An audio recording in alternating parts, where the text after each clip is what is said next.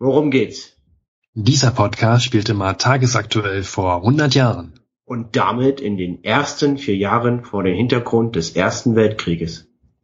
Wir, das sind Steffen Und Luis Wir laden euch ein, zusammen mit Harald und Klodwig dramatische Ereignisse aus einzigartiger Perspektive mitzuerleben.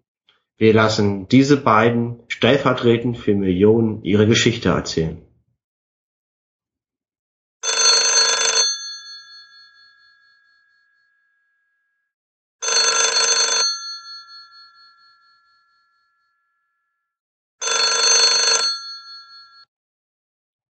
Bouvier hier. Harry, alte Socke, der Klodwig ist hier. Ach, hallo Klodwig, ja. Wie ist es dir ergangen? Äh, Und nenn mich nicht Harry, ich hab's dir schon beim letzten Mal gesagt. Ja, das Aber- war jetzt nur um die alten Zeiten willens. Ich lasse es jetzt, versprochen. Ja, ja, ist okay. Wie ist es dir ergangen? Wie war das Interview mit Julius Bär? Sehr gut. Vielen Dank doch mal. Es hat wirklich geholfen, denn ich durfte ihn sogar offiziell zitieren in meinen Artikel, also ihn als Quelle angeben. Und das hat mir sehr geholfen. Der Redaktionsleiter ist im Quadrat gesprungen, als er das erfahren hat. Ja, Das war schön. gern geschehen. Hat er dir denn gefallen? Ähm, also, ich habe ihn nicht gelesen. Ich habe es nicht geschafft, ihn zu lesen. Ich war Oh, unterwegs. schade. Ja, ich hatte, ich war da, ich war bei den Tennismeisterschaften in Wimbledon. Da Ich letzten war- vierten, am vierten war ja das Endspiel. Aber naja, ich kann so sagen zur Strafe, ich habe ähm, ich hab gewettet und ich habe verloren. Ich habe auf den Geschickt, Titelverteidiger. Ich habe auf den ja, ich habe auf den Titelverteidiger gesetzt hier auf Anthony Wilding und der hat ja ich weiß nicht, ob du es mitverfolgt hast, aber der hat ja gegen Norman Brooks, der aus, Itra aus Australien, gegen den hat er verloren und zwar in drei Sätzen. Ich habe alles, ich habe solche Unsummen verloren. Aber wenigstens hatte ich ich, äh, ja, ja, ich habe wenigstens im Dameneinzel gewonnen. Weißt ja, ich, ich kenne mich aus bei den Frauen im Tennis. Und da habe ich auf äh, Frau, Frau Lambert Chambert gesetzt. Und die hat dort gewonnen. Aber es hat wieder nicht, es hat nicht die Unsumme reingeholt. Das war nicht so, nicht so gut. Ich wollte eigentlich auch auf der Kieler Woche, wollte ich auch wetten auf diese richtige Regatta.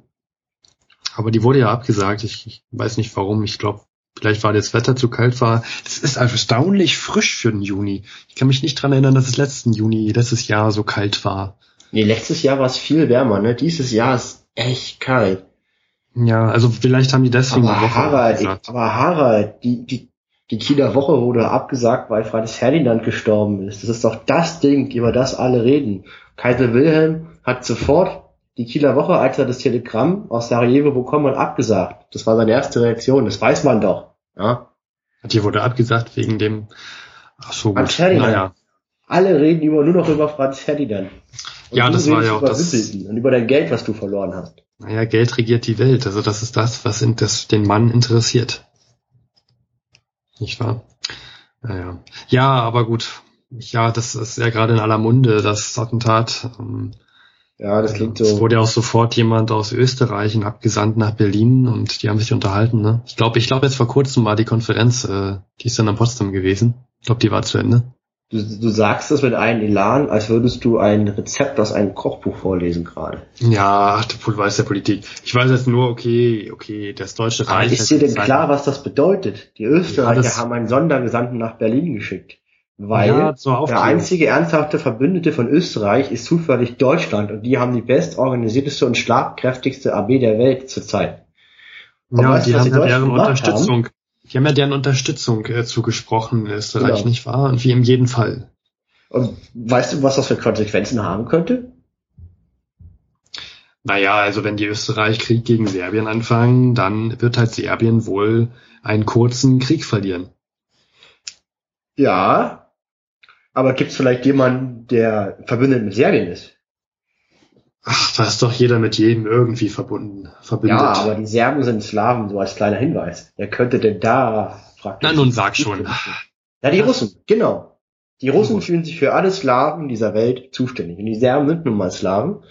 Und wenn jetzt Österreich Russland den Krieg erklärt, dann könnte äh, Serbien den Krieg erklärt, Entschuldigung, mein Fehler, Serbien den Krieg erklärt, dann könnte sein, dass die Russen gegen Österreich den Krieg erklären und in dem Fall würde, so wie die Konferenz jetzt ausgegangen ist, die Deutschen sagen, hey, wir erklären Russland den Krieg. Ja, das, das glaube ich nicht, dass das passiert. Deutschland und Russland, also ich meine, der russische Zar ist ja äh, Nikolaus ist ja ist ein angeheirateter Cousin von Kaiser Wilhelm II. Ich glaube nicht, dass die miteinander Krieg führen. Wie Papa, übrigens auch der. Das hat noch nie einen Krieg aufgehalten.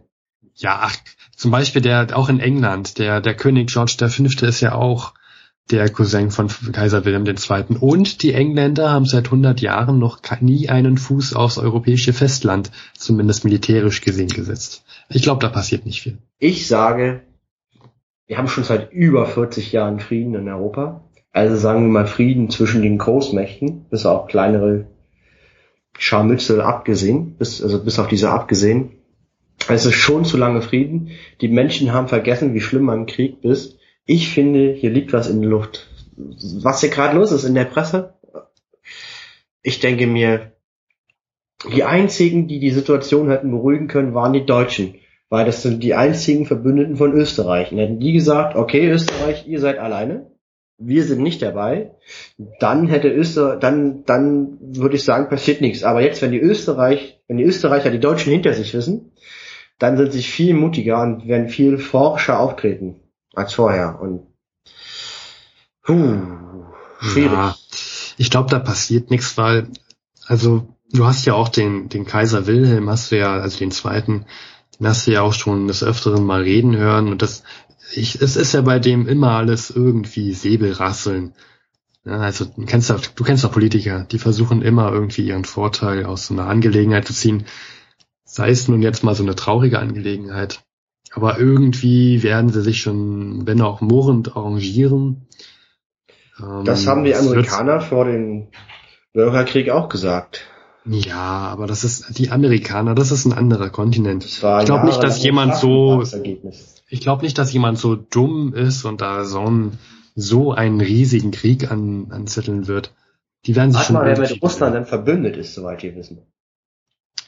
Ja, nun sag's mir. Frankreich. Frankreich.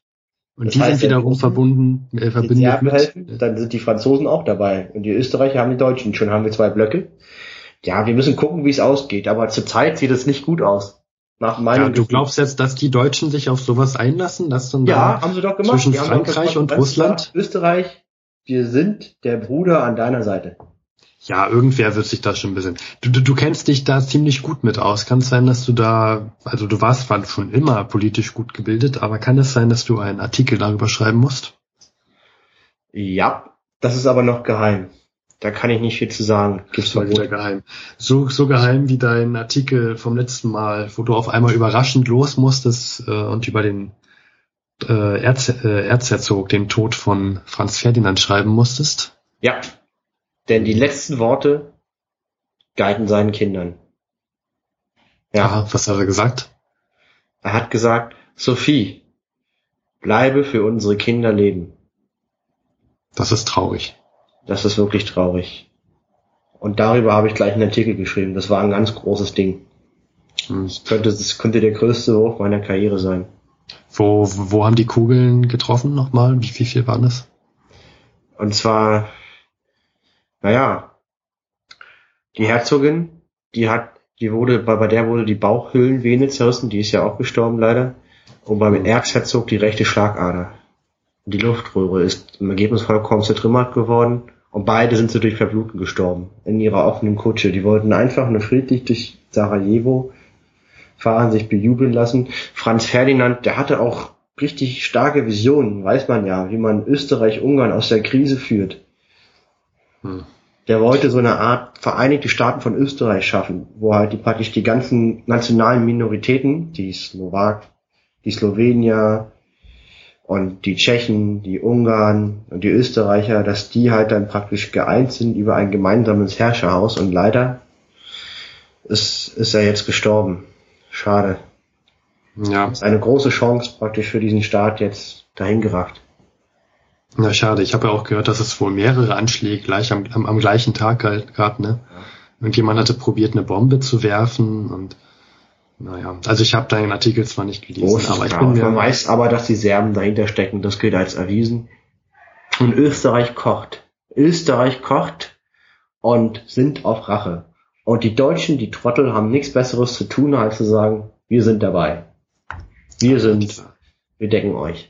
Dieser Kaiser. So sieht es für mich aus. Ich hoffe, ich habe irgendwas verpasst. Ich meine, man erfährt ja nicht immer alles. Es gibt ja noch die ganzen Telegramme zwischen die Botschaften, die ganzen Geheimabsprachen, von denen kriegt man nichts mit. Aber so ist die Großwetterlage für mich zurzeit. Ja, nicht mal ich kriege davon etwas mit. Das ist nee, auf keinen Fall. Ich habe ja deinen letzten Artikel gelesen. Weißt du, wir haben die größte ja. politische Krise, zwei Menschen gedenken und du schreibst über Geschlechtskrankheiten. Ich meine, das ja, das ist auch sehr, sehr, sehr wichtig. Also wir erleben ja gerade eine Zuwanderung, eine Land-Stadt-Zuwanderung.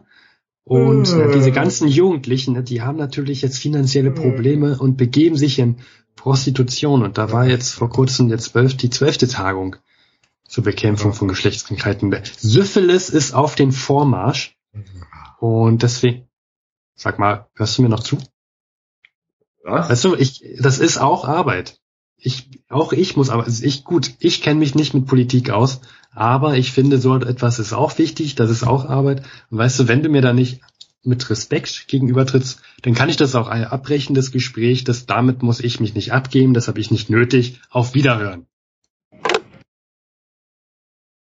Oh. Ich glaube, ich bin da jetzt so weit gegangen. So wie ich den Harry kenne, muss ich jetzt erstmal eine ganze Weile Bauchpinseln. Aber er verzeiht mir ja eh immer. Aber schade, ich wollte eigentlich noch einen Kontakt von ihm haben. Das kann ich mir jetzt in die Haare schmieren. Naja, gut. Muss ich mal gucken, ob ich das nochmal hin, hingebogen bekomme.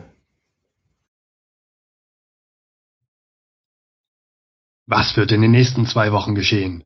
Wird sich die Krise entschärfen? Wird sich Russland einmischen? Und was wird aus Harald und Klodwig? Wird Harald weiterhin Artikel über Geschlechtskrankheiten schreiben? Und wird Klodwig jemals freiwillig eine Oper betreten? Das erfahren Sie in der nächsten Episode von Vor 100.